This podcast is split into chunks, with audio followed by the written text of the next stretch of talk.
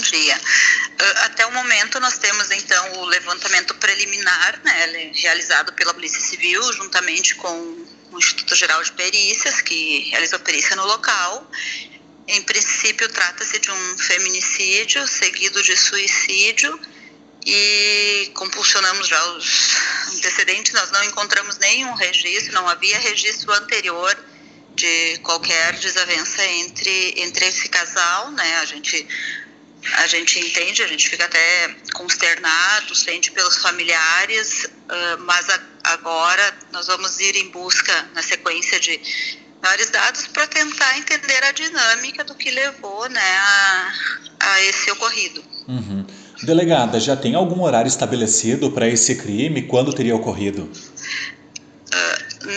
Conforme o, o, relato inicial dos peritos, né, havia uma certa rigidez cadavérica, então esse crime poderia ter ocorrido horas antes, né? Eles, eles irão nos passar esses pormenores em laudo. Uh, nós temos informações de que os dois filhos do casal estariam com familiares desde o dia anterior e que esses familiares, notando a ausência do casal e, e a falta de contato, foram até a casa à procura deles e encontraram essa, essa situação. Né? Uhum. Como teria ocorrido a morte dessa mulher? Tem uma arma do crime? Como teria funcionado isso? Uh, nós estamos aguardando o laudo, mas uh, preliminarmente nos foi passado no local que não havia vestígio de, da presença de, de, arma de fogo, né? Uhum. Poderia ter sido por esganadura e, uh, e depois o, o, suicídio né, por, por enforcamento. Uhum. E agora esse trabalho de investigação segue. A gente sabe que vocês aguardam laudo, mas serão ouvidos uh, familiares. Como funciona esse trabalho?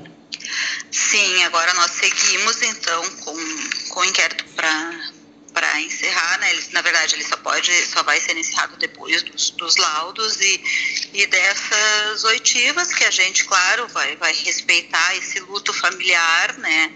A gente sabe que, que é uma situação que, que comove, porque foi assim, não, ah, eu diria assim, não posso dizer esperado, porque nada desse, desse, disso é esperado, né? Uhum. Mas não, não havia essa a desconfiança disso ao que nos foi passado. Então, nós vamos dar esse tempo e em seguida ouvir esses, esses familiares para entender essa dinâmica né, dos fatos. Uhum.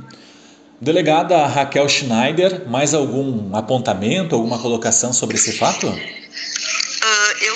A gente sempre diz nesses casos, e enfim, em casos de violência doméstica em, em geral, se sentir que, que pode chegar a, a, esse ponto de um desentendimento dessa proporção no casal ou qualquer tipo de agressão, que procure ajuda.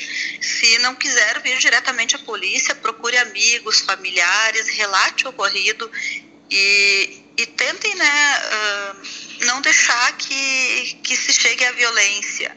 Né? A gente sabe que discussões entre casal acontecem, isso, isso é, é, aceitável, mas não pode se chegar a uma agressão e ainda mais a, a um delito né, dessa monta. Uh, pode procurar delegacia, pode denunciar pelos canais de telefone, né? Temos o Disque 100 e o 180, são ligações gratuitas. Uh, essas denúncias chegam até nós, a gente busca auxiliar de alguma forma. Nós temos em Santa Cruz do Sul uma rede bem fortalecida de, de atendimento dos casos de violência doméstica, ainda que não sejam necessário um atendimento policial, que se encaminhe, a gente encaminha para atendimento psicológico ou jurídico, mas uh, buscar ajuda. Né? Em resumo, o importante é assim que que as vítimas busquem ajudas e se sintam fortalecidas para tentar resolver essa, essa demanda, né?